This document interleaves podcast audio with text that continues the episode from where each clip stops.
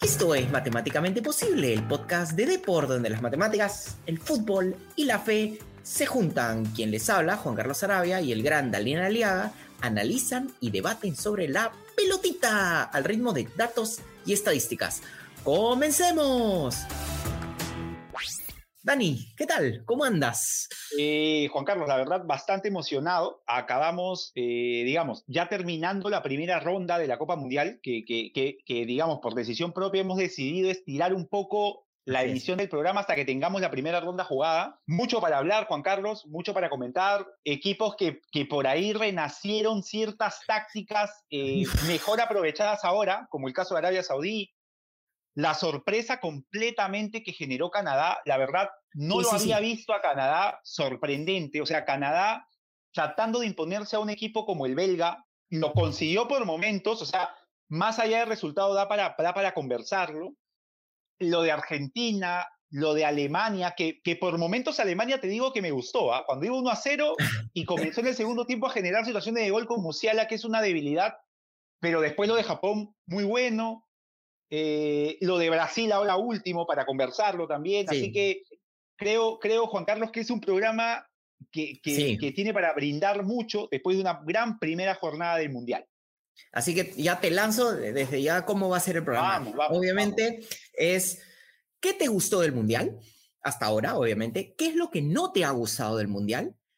¿Qué te ha sorprendido? Y acá estiro un poquito para clarificar bien, para que la gente no, no entre en interpretaciones. Es es esta sensación de esta vaina sí que realmente no le esperaba.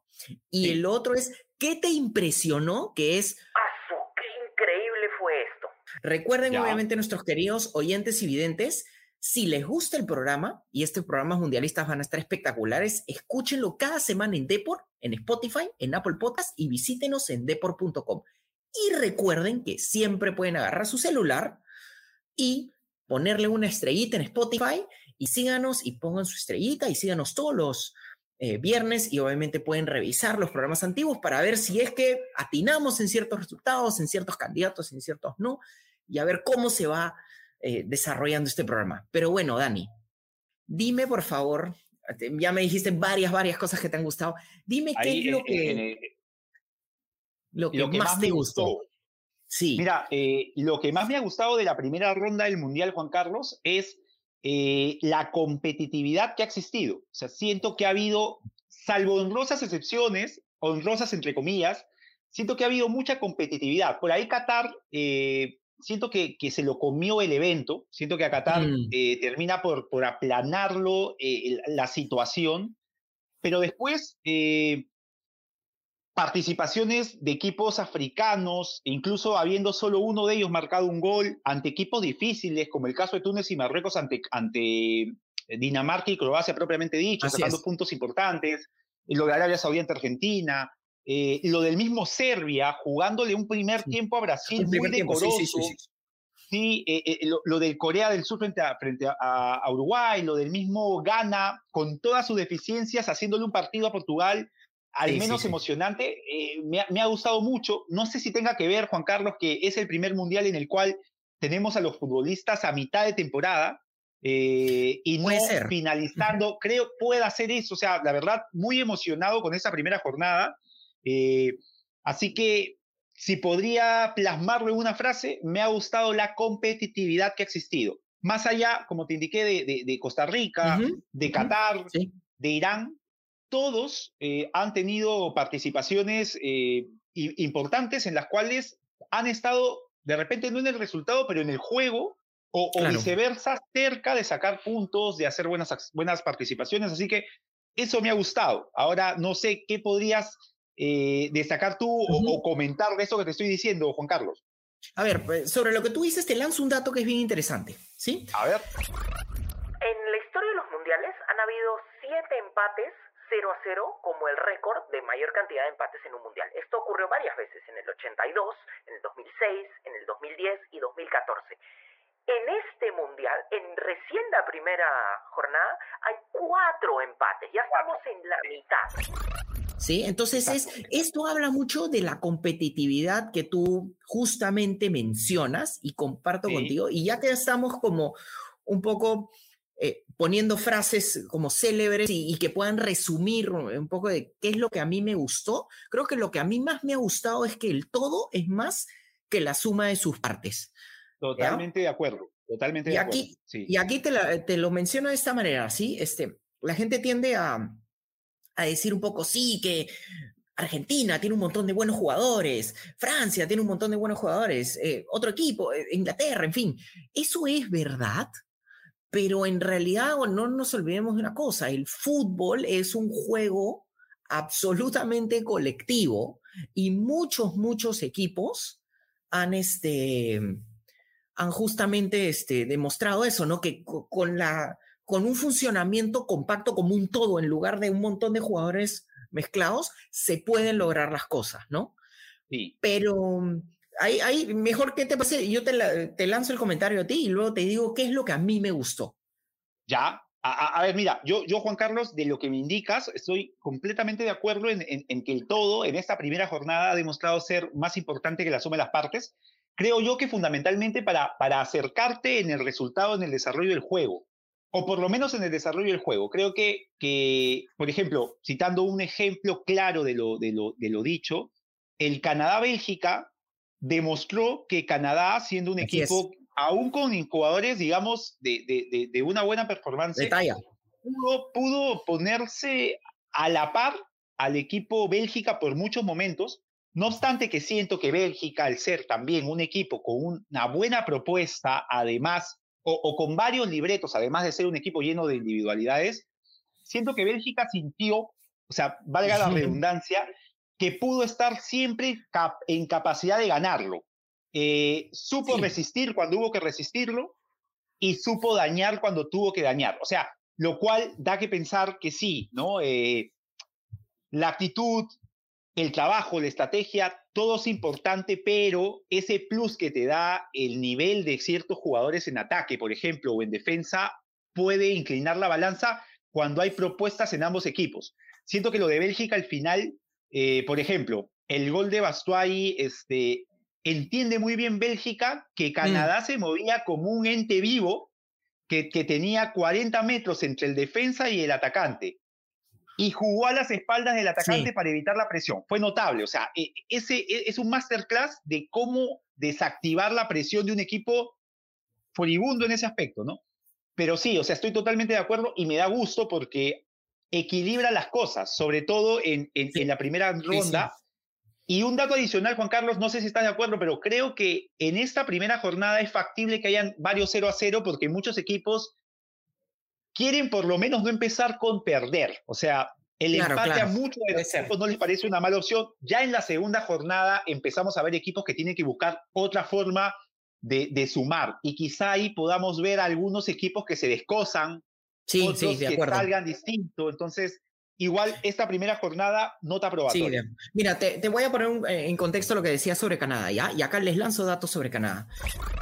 Canadá en este primer partido tuvo en total 1.43 asistencias esperadas, tuvo 36 toques en área rival, ¿sí? Y tuvo 10, casi 20 pases en realidad antes de rematar el arco. ¿Esto qué significa? Que realmente elaboró juego. Es más, acá te lanzo otro dato. Canadá tuvo más de 2 XG eh, en todo el partido y no logró concretar ningún gol. Sí, tuvo un XG muy, eh, muy por encima de Bélgica y Bélgica en una que tuvo que rompe la presión, porque esa es la forma de romper la presión, dar pase, eh, eh, o sea, saltarte la cancha, eh, se encuentra en esa jugada donde define y se acaba el partido, ¿no? Yo estoy de acuerdo, a mí me gustó Canadá, em, pero ¿quién te puedo decir? Y acá voy a ser un poquito redundante. A mí, ¿quiénes me gustaron? A mí, quien más me ha gustado, de verdad, te digo, es Francia, de todas maneras. Y acá te lanzo algunos datos sobre Francia. Francia tuvo en, esta primera jornada un XG de 3.1 y metió cuatro goles. Obviamente no metió ningún de penal, pero además tiene siete tiros de los, cuatro, de los cuales cuatro entran. Tiene ocho grandes chances y, genera, y, luego pierde solo cuatro de ellas, las otras las, este, las genera. Y son los seis tiros bloqueados, por, por dar simplemente algunos datos. ¿Qué es lo que a mí me gustó de Francia? Es la fuertísima eh, eficiencia para lograr justamente el objetivo. Y nosotros teníamos temor con Francia, ¿ah? teníamos temor de que podía ser que no, este, no logre las cosas, pero la verdad que, y acá te lanzo, por ejemplo, otro dato sobre Francia, ¿no? 44 toques en área rival, 30 pases por remate, o sea, 30 pases antes de, de generar un remate, y 23 remates en, total de todo el partido, ¿no? Entonces, estamos hablando de un equipo que tuvo un peso y además empezó perdiendo. Eh, y, normal, no, no se, no se angustió. se, tranquilo, armó su juego, dijo, me metieron gol en los primeros 10 minutos, yo puedo meter más goles. Vamos y listo. ahora, Juan Carlos, yo, yo creo que, por ejemplo, lo que mencionas, eh, por ejemplo, esta, esta situación de comparación entre el ataque de Canadá y la, y, la no efectividad, a diferencia de lo de Bélgica, y el caso de Francia, que, que termina volteando el partido, digamos, hasta con cierta tranquilidad, creo que pasa mucho por el peso diferencial de quienes atacan. O sea, Bélgica, incluso no teniendo al delantero titular. Eh, sí, Lukaku. Y, hay, hay, un, hay un control de Hazard, no sé si, un control de Hazard, no sé si lo recuerdas, un balonazo largo antes del primer gol, que, que prácticamente queda mano a mano. O sea, estos de, esos detalles creo que, que dan en, partidos en los cuales, eh, o sea, la Bélgica de Roberto Martínez y la Francia de Didier Deschamps no son equipos que solo tengan capacidad, digamos, individual, sino son equipos que además de tener un buen, eh, un buen sistema, un, buen equipo, tienen estos detalles, o sea, tienen a Mbappé, a Dembélé, que son capaces de pasarte, te dicen que la pelota va a pasar por ahí y te pasan, ¿no? O sea, un poco lo de Vinicius hoy día, por ejemplo. O sea, y esa, esa calidad diferencial creo que termina ante buenos equipos porque incluso te diría, Juan Carlos, que Australia, los primeros 15 de Australia no me parecieron para nada malos, me parecieron de un, de un grado importante de competencia, un equipo serio, eh, pero sometido ante un equipo que además de buen equipo tiene monstruos en ataque, ¿no? Y creo que y es un eso a este nivel, exacto, marca la diferencia por completo, sí. Sí, entonces, además del todo es la suma de sus partes, creo que la efectividad de los equipos es lo que me ha gustado. Eso es lo que a mí me encantó, por ejemplo, y acá te pongo otro ejemplo y te lanzo otro dato, ¿no? Siete tiros al arco, seis goles. Inglaterra. Solo tuvo tres grandes chances, vamos a ponerlo así, y no falló ni una. Y además, para agregarlo, lanzó un tiro al palo. Entonces, la verdad que el, el dominio también de los ingleses y ojo, Irán no es un paseo por el parque, ¿ah? no, no, no nos engañemos. Entonces, este, y, que le haya lanzado seis goles, ok, permitió dos, eh, la verdad que e, excelente, o sea, y acá te lanzo más datos sobre, sobre Inglaterra, ¿ya? 24 toques en área rival, tuvo 60 pases por remate, ese es un número completamente diferente a lo que hablábamos, por ejemplo, de de Francia, que era mucho más vertical. No, acá los ingleses hacen más su juego, ¿no? Me parece alucinante y acá... Acabo de hacer mi cherry de cómo en la historia de, del fútbol, de, en, el libro de Matemáticamente Posible, o sea, hablamos de los ingleses pensando en la pirámide, la pirámide clásica. Invertida donde eran frontales a cinco delanteros y ahora pasaron a armar un juego. Claro, pasaron del and rush a, elaborar mucho. O sea, antes era pateamos y corremos y, ahora sí. Eh, o sea, por ejemplo, en Inglaterra creo era demasiado importante eh, lo, que, lo que daba Jude Bellingham y lo que da en ataque Harry Kane, es un delantero de estos que, que sabe vivir fuera del área, o sea, que es un goleador, pero que además sabe vivir fuera del área y permitir que esos extremos de, de, Inglaterra sean prácticamente delanteros, ¿no? Por el momento Harry Kane era un media punta y los dos se metían al área eh, después de elaborar, o sea, y, le daba esta, esta condición a Inglaterra de ser demasiado peligrosa cada vez que pasara el ataque. Eh, así que, sí, la verdad, la verdad, eh, Juan Carlos, es muy bueno lo que estamos viendo. No, no quiero olvidar Estados Unidos, un primer tiempo de los Estados Unidos muy bueno, muy bueno, con un, con un pletórico Pulisic, y, en realidad se ha visto muy buenas participaciones de equipos que por ahí uno no los tenía tanto. Eh, incluso a partidos creo que, que por ahí algunos han dicho, oye, pero ese partido estuvo un poco soso, como el México-Polonia, pero lo de México ante Polonia, sin tantas figuras, la verdad, prácticamente sometió a Polonia por momentos. Entonces es muy interesante sobre todo lo que tú definiste como la suma, la suma del todo es más importante que la suma de las partes, y es verdad. O sea, siento que en el Mundial se han dado cuenta de eso y lo están, lo están fomentando mucho. Sí, me parece bueno Y acá un cherry chiquitito del hecho de que me encanta también de que entre los goleadores del torneo, yo sé que es primer partido, estén dos sudamericanos y podríamos decir que Ener, Valencia podría tener tres goles si no le hubieran anulado ese gol.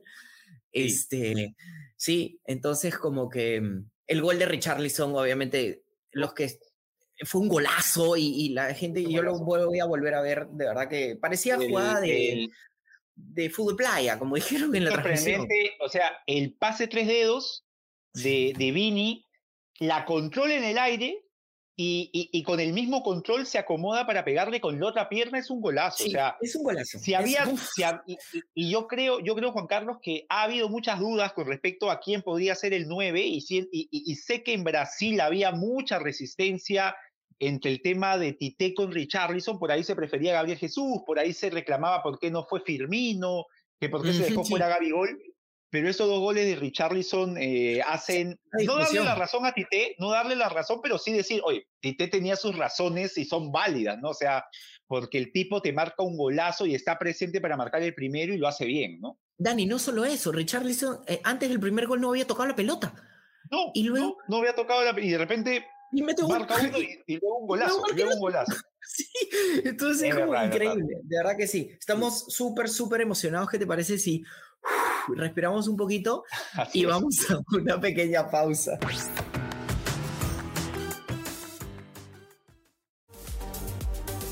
Visita deport.com y mantente al día de todo lo que sucede en el mundo deportivo. Síguenos en nuestras redes sociales y suscríbete a nuestro newsletter deport.com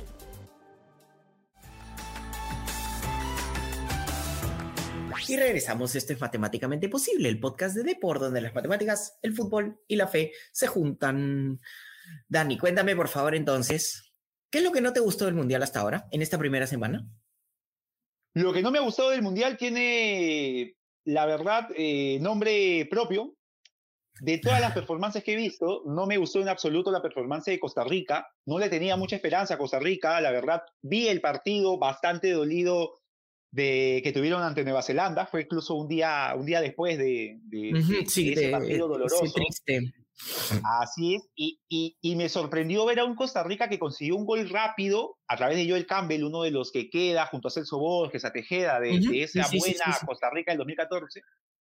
Pero luego Nueva Zelanda controló el juego y ahora ante una selección española que juega o aplica un juego, de un juego posicional, eh, de posición tradicional, eh, vi a una Costa Rica que no tenía ninguna clase de plan. O sea, Costa Rica no sabía si resistir, no sabía si presionar, no supo nunca cómo resolver el cuestionamiento que le planteó España y fue un equipo que de verdad, creo que a los 20 minutos iba 3 a 0 abajo y, creo que incluso defendiéndose no tenía ninguna posibilidad de hacer partido. Creo que, que España llegó a prácticamente 80 y algo de posesión eh, y además a la cantidad de goles que, que marcó.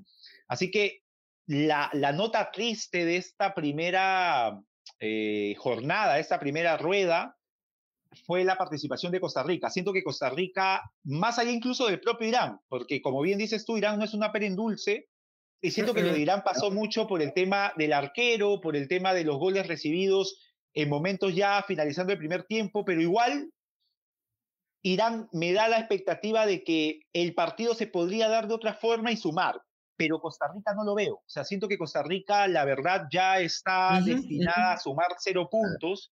Así es. Y, a, hacer, en caso ocurra un triple empate a seis puntos, la que determine quién va a pasar, o sea, por la cantidad de goles que le haga. Es la, es la impresión que me dio Costa Rica. Me apena verlo así después de la gran, del Gran Mundial del 2014, y, un Mundial de... ¿no? Sí, y de un Mundial del 2018 que aunque también quedó eliminado en primera ronda, fue un Mundial digno, ¿no? Perdió 1-0 a Serbia, perdió 2-0 ante Brasil a los últimos minutos y empató con Suiza, pero esta vez eh, siento que, que, Costa Rica no hace eh, honor a lo que fue en el 2014 ni en el 2018. Eso es lo que no me ha gustado, Juan Carlos, de esta primera ronda. No sé qué, qué podrías decirnos tú sobre eso. A ver, yo te lanzo un dato sobre justamente lo que menos me gustó del Mundial. Cero. O sea, en otras palabras, Rica hizo un XG igual que tú y yo ahorita, hizo una cantidad de tiros al arco igual que tú y yo ahorita, hizo una asistencias esperadas igual que tú y yo ahorita, en otras palabras, de cero. Te lanzo otro dato sobre lo que comentabas de, de España. España tuvo 82% de posesión de la pelota. Si quieren ser bien específicos, 81.9% de posesión de la pelota. Costa Rica la tuvo cada vez que sacó del medio y las veces que tuvo que sacarla del saque de meta. Prácticamente, y si vemos las, las jugadas, pues, y le están regalando según un poco entre las disputas, ¿no? Aunque ahora ya se separa la posesión por disputas. Sí, pero sí, sí, sí. la verdad que a mí me dio mucha, mucha pena y disgusto el tema de Costa Rica porque es como, ya, ojo, ya lo habíamos mencionado en, en programas anteriores, ¿ah? y que es Costa Rica llegaba en un XG neto, o sea, sí. lo que genera en calidad de ataque y lo que permite en calidad de ataque en negativo, pero esto fue ya este, dramático, dramático, dramático, eh, lo mal, y me da mucha pena por, por ejemplo, jugadores como Keylor Navas, jugadores espectaculares, y. Verlo entrar, verlo entrar a Brian Ruiz con el 5 a 0 en contra, este, es ya Brian Ruiz, obviamente, pero sí, es, es triste porque es triste. Que, que, que, hay una idea en Costa Rica, me parece, de cambiar ya de esa generación. Ahora, Así tener es. a Tejeda y a Celso Borges en el medio mm, te da que pensar que no. Así es. Pero se da mal el inicio si se empieza así, ¿no? Si se empieza así, sí. van a haber muchos jugadores que probablemente ya no sigan después, porque es un resultado saca técnico y saca jugador, ¿no? El, el, el es verdad, es verdad. Y acá te lanzo otros datos sobre otra cosa que no me gustó. Hay un equipo que lo están pintando como candidato. Y ese equipo tiene 64 pases por remate, además tiene goles esperados de 2.38, tiene asistencias esperadas de 1.42 y 30 toques en el área rival, 16 remates y un XG de 0.15 por remate. Esto es, este equipo es España. ¿Qué es lo que no me gusta? Me gustó el, el digamos que la performance de España sí. Lo que no me gustó es que vi en redes, en comentarios, etcétera, que ya la gente ya está poniendo a España como campeón. Y es sí. como, un momentito, antes que me lancen piedras, porque la última vez que hablé de España y dije el tema de que España sacando su, su campeonato no había llegado a cuartos de final y me lanzaron piedras por redes. A ver, vamos a enfriarnos un poquito.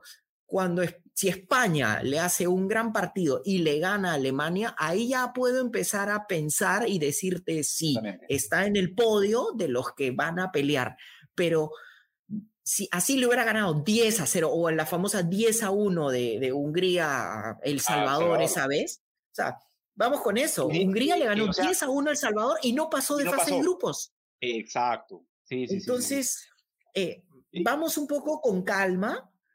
Bonito lo de España, pero vamos, vamos con calma, ¿no? Es un, es un, o sea, España practica, eh, lo que uno espera de España es lo que, lo que se mostró, ¿no? Un, un equipo español uh -huh. eh, con un juego de posición tradicional, con, con eh, un lateral izquierdo que pasa, un lateral derecho que no lo hace tanto como Aspiricueta, que es más un, un central, un Busquets que, digamos, sin presión Busquets sigue siendo el Busquets del 2010 pero Busquets presionado, y lo hemos visto en la Champions League, o sea, Busquets con alguien encima, ya se le notan, este, ya no es el mismo, y, y, y tres delanteros como Dani Olmo, que, que, que, es un jugador que me parece muy bueno, Marco uh -huh. Asensio y Ferran, que digamos, no son, eh, son futbolistas para jugar con, con, poca presión, para jugar con, con defensas no tan férreas, habría que verlos en situaciones en las que el equipo que enfrenten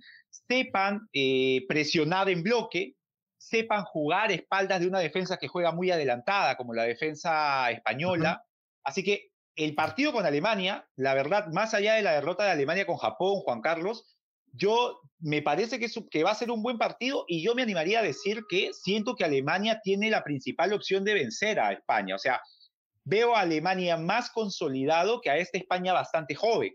Entonces, que no sorprenda a nadie que, que, que podamos llegar a un final de grupo con triple empate, en la cual sí reconozco que España hizo bien su tarea porque le ha hecho siete goles al rival que probablemente sea el que pierda con todos. Entonces, a, partir de ahí, España bien, pero de que España por eso ya sea candidata, eh, Así es. No, estoy de acuerdo contigo que no. O sea, se ha enfrentado a la, a la selección que eh, ha ofrecido el desempeño más pobre del Mundial. Así que eh, hay que tomarlo con calma, hay que tomarlo con pinzas y ver qué va a pasar en este Alemania-España y decir, Juan Carlos, nuevamente repetir que a Alemania yo no lo doy por muerto en absoluto. No lo veo como en el 2010. O sea, en el 2018 contra México vi a una Alemania sosa. A una Alemania que, que parecía no, no, no, no saber, eh, con rendimientos individuales bajos. Sí, sí, Pero esta Alemania contra Japón, siento que Alemania, el partido pudo haber quedado 2 a 0. Y tras esa, ese tiro al palo de, de, de Gundogan, una jugada de Musiala, una cuádruple atajada de Gonda, Ahorita voy a hablar de Gonda. viene, el empate, viene el empate y, la volteada ante un buen Japón. O sea, un equipo japonés que, que ante España también va a ser muy complicado. ¿no? no va a ser Costa Rica, obviamente.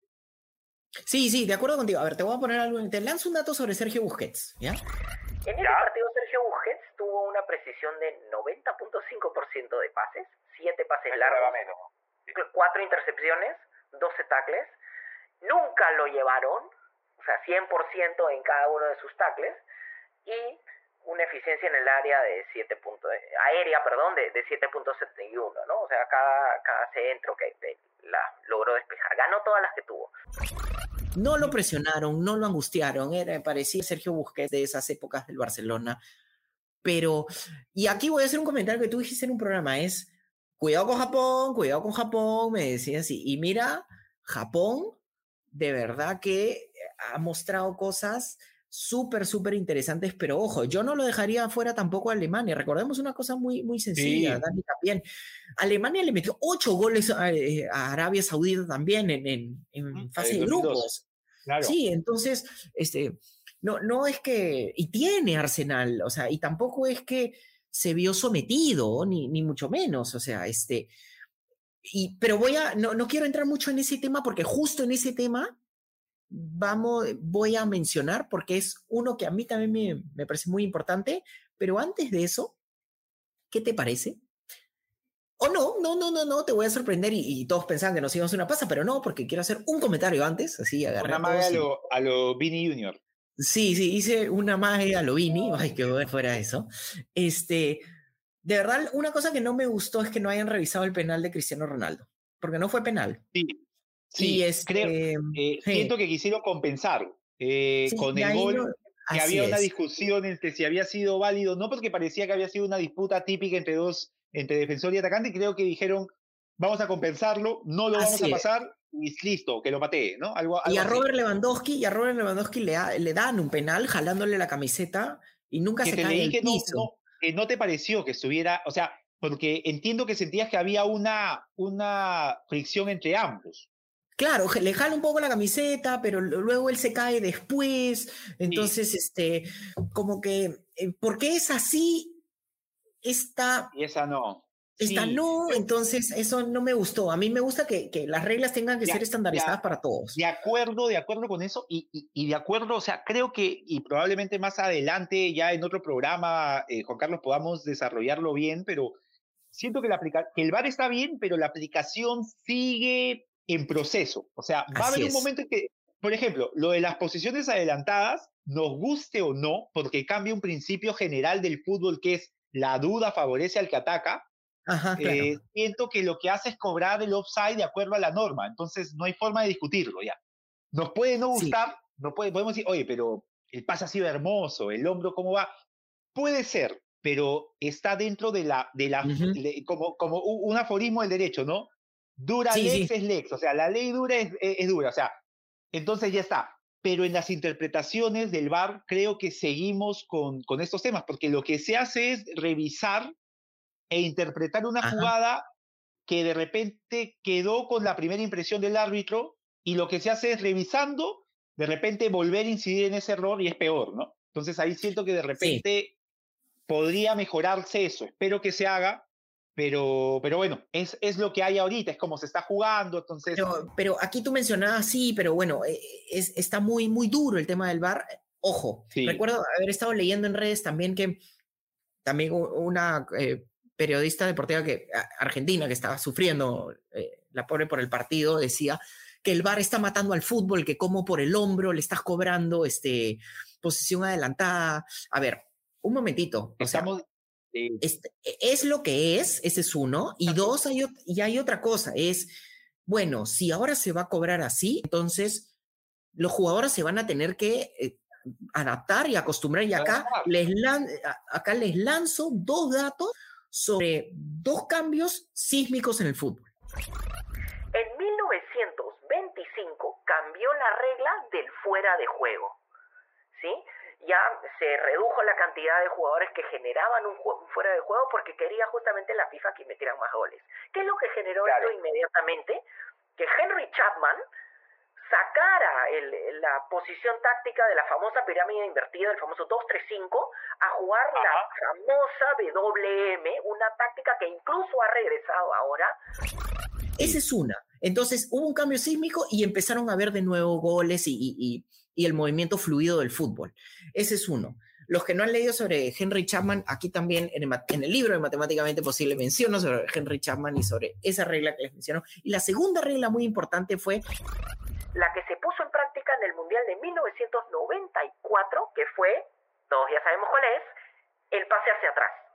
Y el famoso pase hacia atrás hacia el arquero, que ya no lo podía agarrar el arquero, también generó que los, los Neuers empezaron y que los René ya no fueran pues estos como pioneros absolutos y, eh, e individuales y únicos, sino que tuvieran que haber más porteros que empezaran a jugar con los pies. Los jugadores tienen que adaptarse, igual que ahora en el tema del bar, van a tener que adaptarse. Ya, pues Lautaro Martínez no tiene que recostarse tanto, ahora se va a poner un poquito más allá. Le van a sacar la vuelta a los jugadores eventualmente, pero tienen que adaptarse. Claro, totalmente de acuerdo. O sea, Juan Carlos, estamos discutiendo eh, el offside eh, determinado. O sea, estamos llegando a un punto en que decimos, oye, ya bueno, está en offside, pero ¿cómo lo vas a cobrar? Y cuando es, o sea, yo siento al comienzo obviamente que decía, caramba, estamos quitando un principio general que es favorecer al ataque. O sea, ¿cuántos goles se anulan? Un montón. Sí, está bien, pero, pero lo que se busca es que después no digan, oye, mira, este, me, me, me hiciste un gol en offside, le eh, regalaron el eh, exacto. Lo mismo con, con, la tecnología del gol, que me parece perfecta aplicada, porque ya no hay duda sobre si una pelota entra o no, que, que cuántos problemas se evitarían, por ejemplo, en, en, nuestra queridísima liga con la tecnología del gol, que creo que si hay dos, hay, o sea, hay dos cosas que de verdad siento que, que está muy bien la tecnología, es en la tecnología del gol y en el offside. Después, en la interpretación de una falta, creo yo que, una, que un árbitro que tenga una buena interpretación basta y sobra.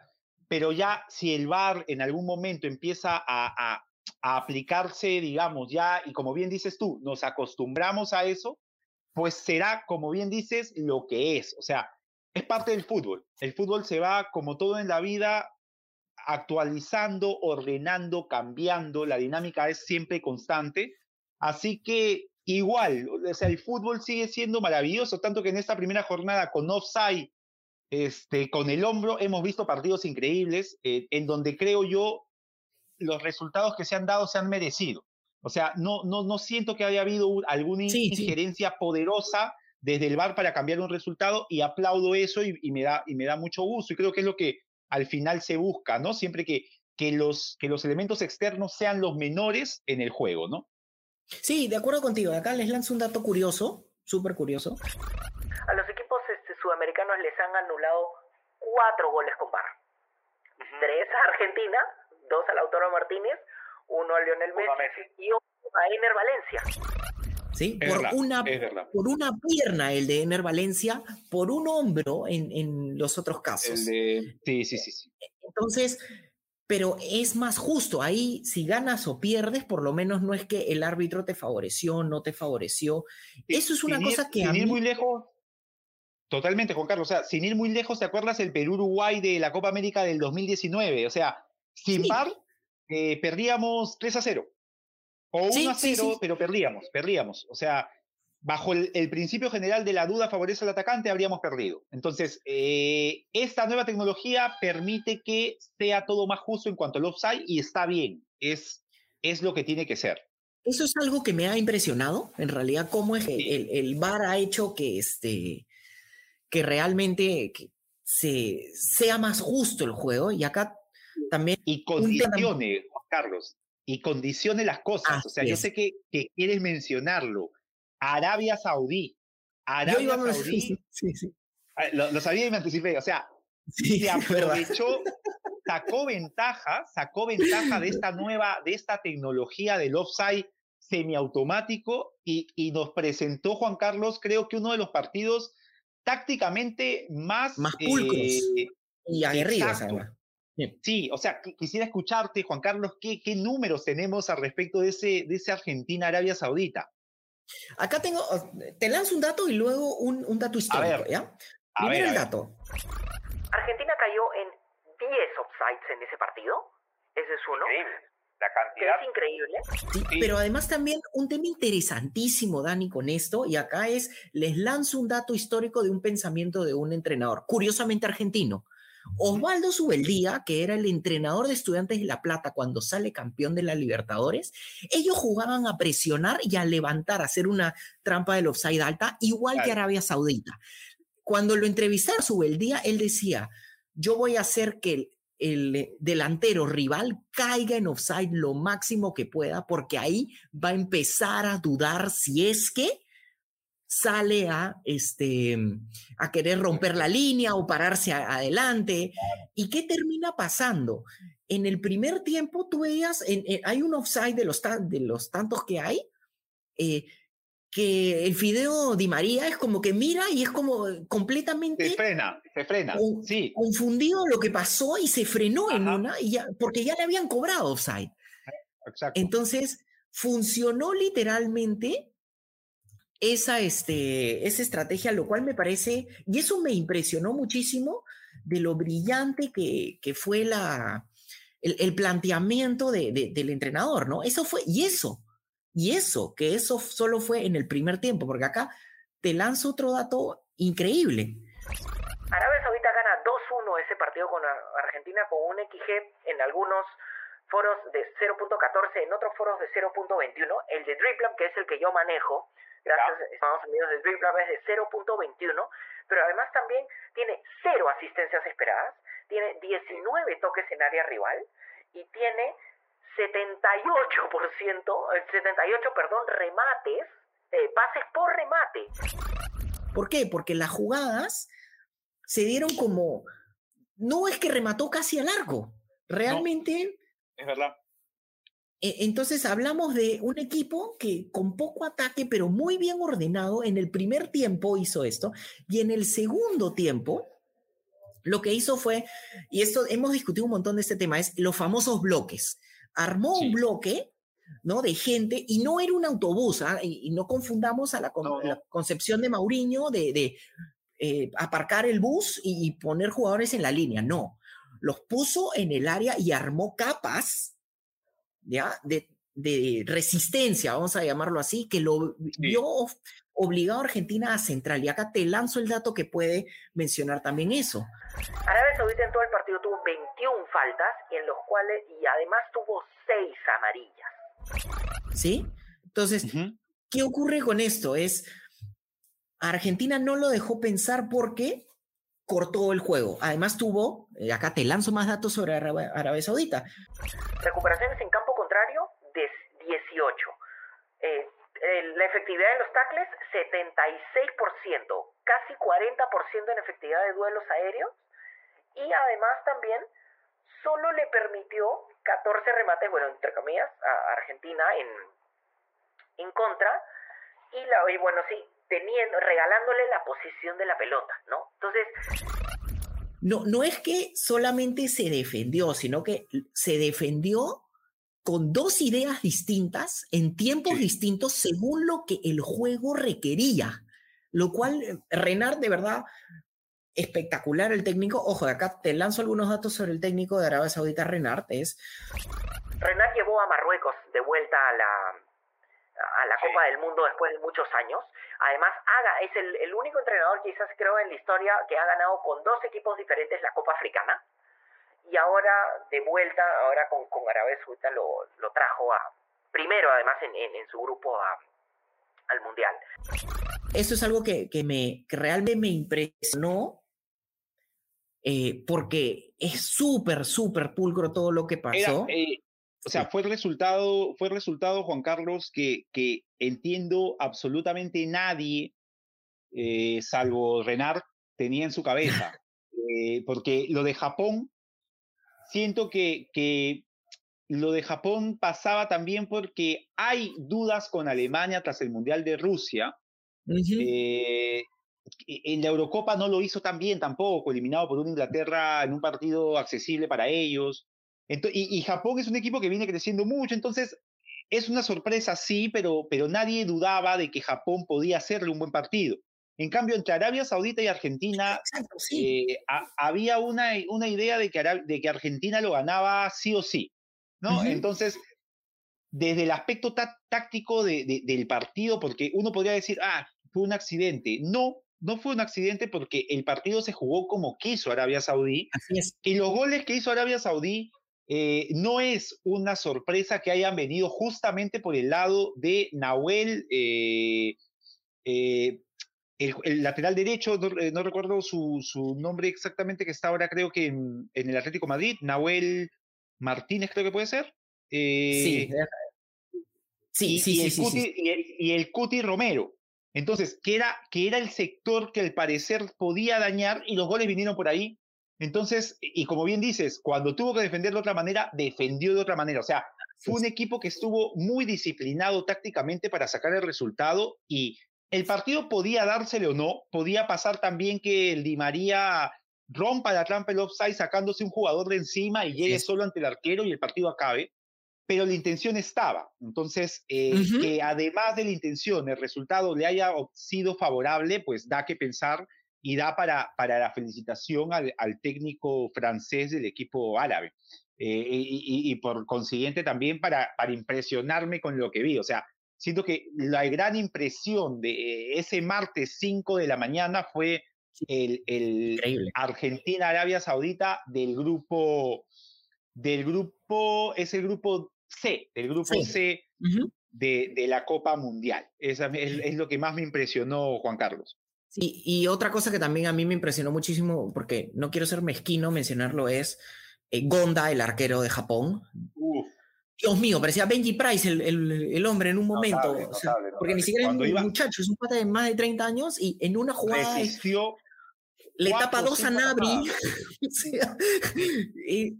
espectacular, de verdad. Y es, claro, y eso es diferente a lo de Arabia Saudita, porque no es que eh, Japón le gana a, este, a Alemania, pero también Gonda tiene un partidazo.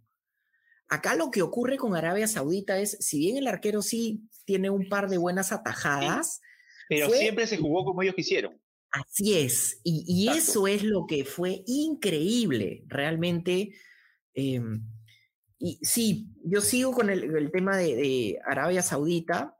Obviamente, este, más allá del resultado, quería justamente hacer mención del tema táctico que, me pareció muy importante. Pero además también quisiera mencionar el, tema de Japón y en, la parte justamente defensiva de, los amigos eh, japoneses. Eh, defensiva y ofensiva en realidad. Acá primero voy con la ofensiva, ¿sí? Eh, te lanzo algunos datos sobre ello. Japón tuvo goles esperados de 1.88, tuvo una asistencia de 0.92, asistencias esperadas, tuvo 20 pases por remate, tuvo 12 remates obviamente, y 20 toques en el área rival. ¿Sí? Eso fue en la parte más como, lógicamente, ofensiva. Y en la parte defensiva, igual. O sea, sí, claro, tuvo 2.42 expectativa de calidad de ataque recibido, porque lo asedió en un momento este, Alemania, pero tuvo 13 recuperaciones en campo contrario, tuvo, escucha este dato que es buenazo, tuvo una efectividad de 90%, eh, 90 de tacles por regate, o sea, casi que no, no se los llevaron, ¿sí? y tuvo, bueno, más allá de los 25 remates en, en contra, y tuvo una efectividad en duelos aéreos de 41.7%. ¿Qué es lo que a mí me gustó? Es el ataque, un ataque muy frontal. Sí. Sí. Muy, muy, muy frontal, pero además también un orden táctico buenísimo, buenísimo realmente, este, de parte de los japoneses. Sin presionar arriba, sin hacer estas presiones así eh, extremadamente intensas arriba, ¿no? O sea, vamos a eso. Eh, tuvo un, pase por acción, perdóname, un pase por acción defensiva de, de 24, o sea, le permitió dar pases y elaborar a Alemania, ¿no? Entonces. Ahora, yo lo que sí podría destacar, Juan Carlos, es que además hubo intervención del entrenador. Eh, al empezar el segundo tiempo, cambia el sistema de, de línea de cuatro a jugar con tres y, y, propone una discusión, mm, o sea, permite, hace que Sakai vaya a presionar alto, a, como el carrilero, al lateral izquierdo de Alemania, que era el que constantemente subía, porque Alemania, al haber puesto a Zule de lateral derecho, que es un central, eh, lo que hacía era dejarlo a Zule y formar la línea de tres para que el lateral izquierdo prácticamente sea un extremo. Cuando lo mandas acá y más arriba, hace que ya no suba tanto. Y, había ahí una discusión que originó incluso que el gol viniera por ahí. Entonces, Creo que la intervención del entrenador fue notable en ese aspecto porque al final también, como bien digo, el resultado le termina favoreciendo, ¿no? Pero, pero la intervención del DT estuvo ahí y, y, terminó siendo importante para el resultado final. Sí, y la gente hace la broma de, uy, sí, metieron a Oliver Atom. No, no, no. En el segundo tiempo hizo cinco cambios. Metió a medio el pi, si lo quieres poner así. Y te digo, eh, Minamino jugó el, número 10, jugó un partidazo. Entró bien, entró muy bien. bien. Entonces, la verdad que también, este, queridos oyentes y videntes, chequen también eh, de Japón a Minamino, muy buen jugador.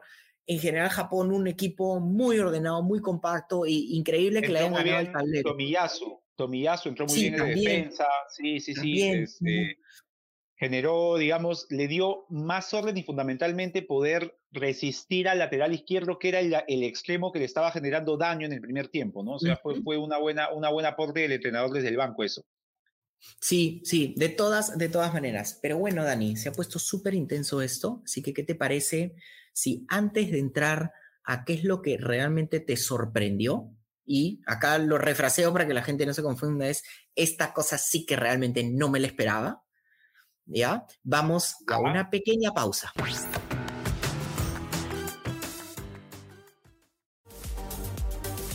Visita deport.com y mantente al día de todo lo que sucede en el mundo deportivo. Síguenos en nuestras redes sociales y suscríbete a nuestro newsletter deport.com.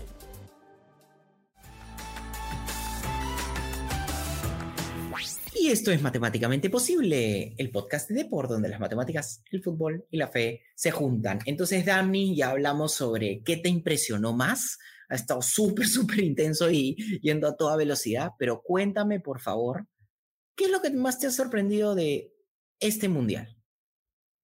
Mm, lo que más me ha sorprendido del mundial, eh, Juan Carlos, realmente ha sido la capacidad o el nivel de algunos futbolistas que entiendo ya es su último mundial. Eh, no, no, ha sido una sorpresa para bien. La verdad, eh, te genera algo, algo de nostalgia, te genera algo de, digamos, es la última vez que los voy a ver, pero están muy distantes del nivel que tenían antes. Y, por darte unos nombres, o sea, el caso de Gareth Bale, que tiene toda la jerarquía para patear un penal como lo pateó, pero Gareth Bale ya no es el, Gareth Bale, eh, ni siquiera el del Real Madrid. O sea, no te digo el del Tottenham, ¿no? O sea, ya, Gareth Bale perdió esa velocidad, perdió esa potencia, incluso hasta, hasta, digamos, la intención de participación en el juego. El caso hoy de, de, esta fecha última, el caso de Uruguay con Suárez, o sea, Suárez, la verdad, dio pena. Eh, siento además, Juan Carlos, que eh, la, la, verdad es esto, o sea, siento que podrían prescindir de Suárez, ir con Darwin Núñez y jugar con Pelistri y Arrascaeta. O sea, eh, sí, a mí me gustaría, Darwin Núñez, solo porque incluso hasta el propio Cavani, yo los veo que, que, de verdad el nivel de ambos ya está muy por debajo de lo que, de lo que pudieran dar. O sea, el tema con Luis Suárez es que Luis Suárez es un delantero que tenía como característica principal la capacidad de, de, digamos, molestar a los centrales, de discutir las pelotas, además de la calidad increíble que tiene, ya no, ya, no, ya no tiene esa capacidad, es fácilmente comido por la marca. Eh, por citar otros nombres, el caso del mismo Ronaldo, ¿ah? yo, yo siento que Ronaldo... Eh, sí, sí, ya no, de acuerdo. Ya, no es, ya no es ese, hay una, o sea, Ronaldo ya no te da, no tiene esa potencia, y, por ahí que, que, que está Portugal con Rafael Leao eh, jugando quizá en una posición de, de, más delantero, podría generarte otras cosas. Entonces, siento que, que ya se necesitaría una renovación en cuanto a nombres y por ahí podría pasar que tener a jugadores como en el caso de, de Uruguay, que siento que tener, mantener a Suárez, mantener a Cavani, tener a, a Godín, podría pasarle factura ante rivales de ahora los que se viene es, digamos, ya partidos de vida o muerte. sí, eh, ojo, hay un tema, ¿no? Te hago un comentario chiquitito. Yo creo que lo de Suárez se exacerbó porque Corea del, Sur es un equipo, o la República de Corea, como lo quieras llamar, es velocísimo. Y, no es solo Heung-Min Son, que es velocísimo, yo sé paso, sino todos son rápidos. Entonces, en un momento parecía que era un partido así, que ibas corriendo por un lado, corriendo por otro no, Lo, no, lo, encontrabas. Y, creo que, por ejemplo, a Gareth Bale le pasó eso también, este, Juan Carlos. O sea, Estados Unidos era un equipo con una intensidad y un ritmo tremendos, ¿no? Pueda, pueda uno gustarles o no esa forma de jugar, pero a Estados Unidos, con eso y con futbolistas talentosos como Pulisic, le, yo creo que le alcanzan para poder sacar un resultado importante ante Irán y quién sabe un empate ante, los, ante Inglaterra. O sea, y está muy bien, pero siento que, ciertos jugadores ya de, una edad avanzada pueden restarle posibilidades, sobre todo al caso de Uruguay. Este, Uruguay tiene un muy buen equipo. Me agradaría más ver a Valverde jugando más parecido a lo que hace el Real Madrid que en el, medio campo. O sea, Valverde de interior, la verdad, no. Me, no, dale el espacio que es un jugador normal. Exacto. A mí Valverde de interior me parece un jugador normal. Valverde como volante por, por derecha o, o, como falso extremo, si quieres llamarlo, me parece que es un futbolista que físicamente destaca. Entonces, siento que, ponderar ciertos nombres por la trayectoria podría Uruguay, teniendo un buen equipo, teniendo buenos nombres, perjudicarlo de cara al objetivo de pasar. Te voy a poner ejemplos. ¿eh? Sí, te voy a poner ejemplos. Si te lanzo datos sobre lo que le mencionas. Empecemos con Gareth Bale tuvo goles esperados de, igual que tú y yo, cero. Remates al arco, igual que tú y yo, cero. Regates completados, igual que tú y yo, cero. ¿Sí? Este, además, tuvo, bueno, sí tuvo una eficiencia aérea, o sea, ganó dos pelotas eh, por el aire. Y tuvo eh, la mitad de pases completó y la otra mitad las falló. Y tuvo un 0.01 de asistencias esperadas, así casito, y tuvo dos toques en el área rival. Entonces, a mí me da mucha pena lo de Gareth Bell, ya no es el jugador que solía ser y sí se mostró. O sea, ¿cuál fue lo mejor? Que justo la jerarquía de agarrar, eh, no inventar porque sí fue penal, pero ponerse en la posición suficiente para que genere el contacto de tal manera que se genere el penal. Ganar el espacio, ¿no? Ganar el espacio. Y el penal muy bien, muy bien ejecutado, similar a lo, de, a lo de Ronaldo, solo que ahí sí hubo penal y en el de Ronaldo no hubo penal. No, hubo penal, así es. Sí, sí. La jerarquía se mantiene, ¿no? En, en, cuanto a eso. Ajá, ese tipo de cosas que es difícil captarlas con datos, pero que igualito es importante mencionar algunas de estas cosas. Y luego, ¿qué, eh, ¿qué te puedo decir? ¿Qué es lo que a mí me sorprendió? Te lo juro que me sorprendió que Robert Lewandowski se fallara un penal. ¿Te sorprendió, y con Polonia. Juan Carlos? Sí, no por... Yo, Y te voy a decir por qué. A ver, porque te lanzo un dato sobre eso. Rubén Lewandowski había anotado 11 penales de 12 intentos con Polonia. Ah, es un número abrumador. Entonces ahora es 11 de 13. Entonces, no fallaba penales y ahora se le ocurre fallar un penal. Ojo, también un tema muy importante es los arqueros, el, tema de la edad es, se mitiga en realidad muchísimo más que en comparación a, otros, a otras posiciones en el campo de juego. Y Memo Ochoa, de verdad que te digo, en su club es una persona y llega al mundial y es como que toma sopa, la misma sopa que Gigi Buffon, que, que no era en el 2014, y luego agarra también de Gianluca Pagliuca en 1994 y sale a tapar. Es como Memo Ochoa que usa el pelo así parecido al mío, dicho se pasó, o yo uso el pelo parecido a él, como lo quieras llamar, pero increíble, de verdad que cómo se mantiene, eso es algo también que, que me sorprendió porque yo decía, algún momento esto tiene que tener caducidad y siento que no la tiene. Em, y lo otro que te puedo decir que me sorprendió, y acá te lanzo otro dato. Tres de los cinco equipos con mayor expectativa de gol, o sea, calidad de ataque en todo el torneo, perdieron. Alemania tuvo una expectativa de gol de 3.53, Canadá de 2.83 y Argentina de 2.27. Pero ojo, me que, sí, y me quedé con el hambre de decirte una cosa más increíble. Ninguno metió gol en el partido, porque Alemania y Argentina metieron gol de penal y Canadá no logró meter gol. Y pudo haberlo hecho de penal también. Así, y pudo haberlo hecho de penal, solo que la falló. Entonces, bueno, ya, vamos a darle crédito. Courtois lo tapó, al igual que Memo Ochoa le tapa el penal a Robert Lewandowski. Entonces, me parece increíble eso, o sea, antiestadístico completamente, y eso realmente por eso también, por mi propia formación, me sorprende. Sí, sí, o sea, es, es, es, un dato, es, un dato, es un dato interesantísimo que, que, que estos equipos, digamos, con, con esta, además que uno los veía y la sensación de que el gol iba a llegar parecía, sobre todo en, Alemania y Argentina, parecía inminente. Te juro que en el caso de, de, Canadá-Bélgica, yo, yo veía incluso un partido en el cual, si bien es cierto, me sorprendió de grata manera Canadá, sentía que Bélgica de algún modo siempre supo que podía ganar el partido, cosa que, que con Japón y con Arabia Saudí, pese al buen esquema de Arabia Saudí, siento que era como que Ojalá no nos hagan ese segundo gol, ¿no? Ojalá no nos hagan ese segundo gol para mantenernos en partido. Pero Bélgica con Canadá, la sensación que me daba era de que Bélgica supo controlar a un muy buen rival. Yo estoy seguro que, que a Canadá no le tocaba a Bélgica, sino a algún equipo europeo de segundo orden, y Canadá iba a sumar sus tres primeros puntos en una competencia mundial sin lugar a dudas. O sea, sin lugar a dudas, sí, sí. Canadá sumaba tres puntos. Canadá tuvo la mala suerte que le tocó el último tercer puesto, una de las mejores generaciones belgas de, los últimos años. Y, y, e, y, pese a ello lo sometió y me parece eh, notable, notable de parte del cuadro canadiense. Además también, eh, ¿cómo es, no, Juan Carlos? O sea, de la CONCACAF, Estados Unidos, México y Canadá eh, los tres con distinta suerte, eh, dos empates, una derrota, mostraron ante equipos europeos un nivel más que aceptable en cuanto a competitividad. Y el cuarto clasificado, Costa Rica, sí lamentablemente tuvo, no tuvo absolutamente nada que, hacer, que hacer.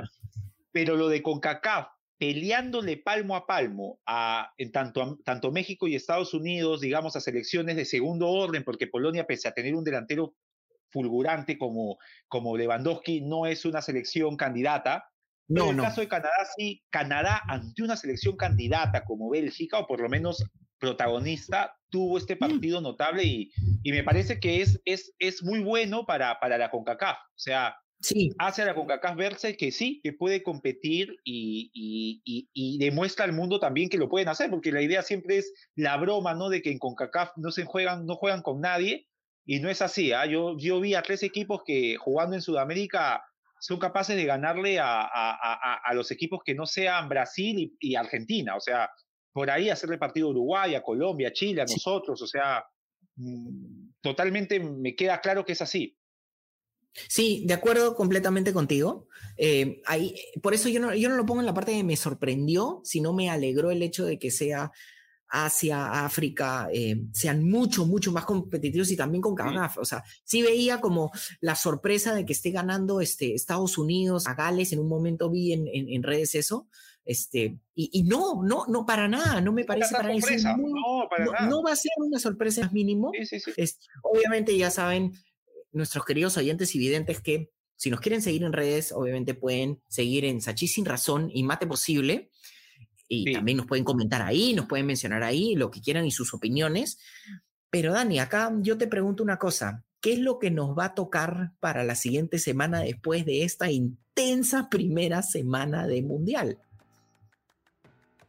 Para la siguiente semana, Juan Carlos, venimos con eh, todo lo que tiene que ver con la segunda ronda de, la zona de grupos, ya una ronda que empieza a decantar la suerte de los equipos.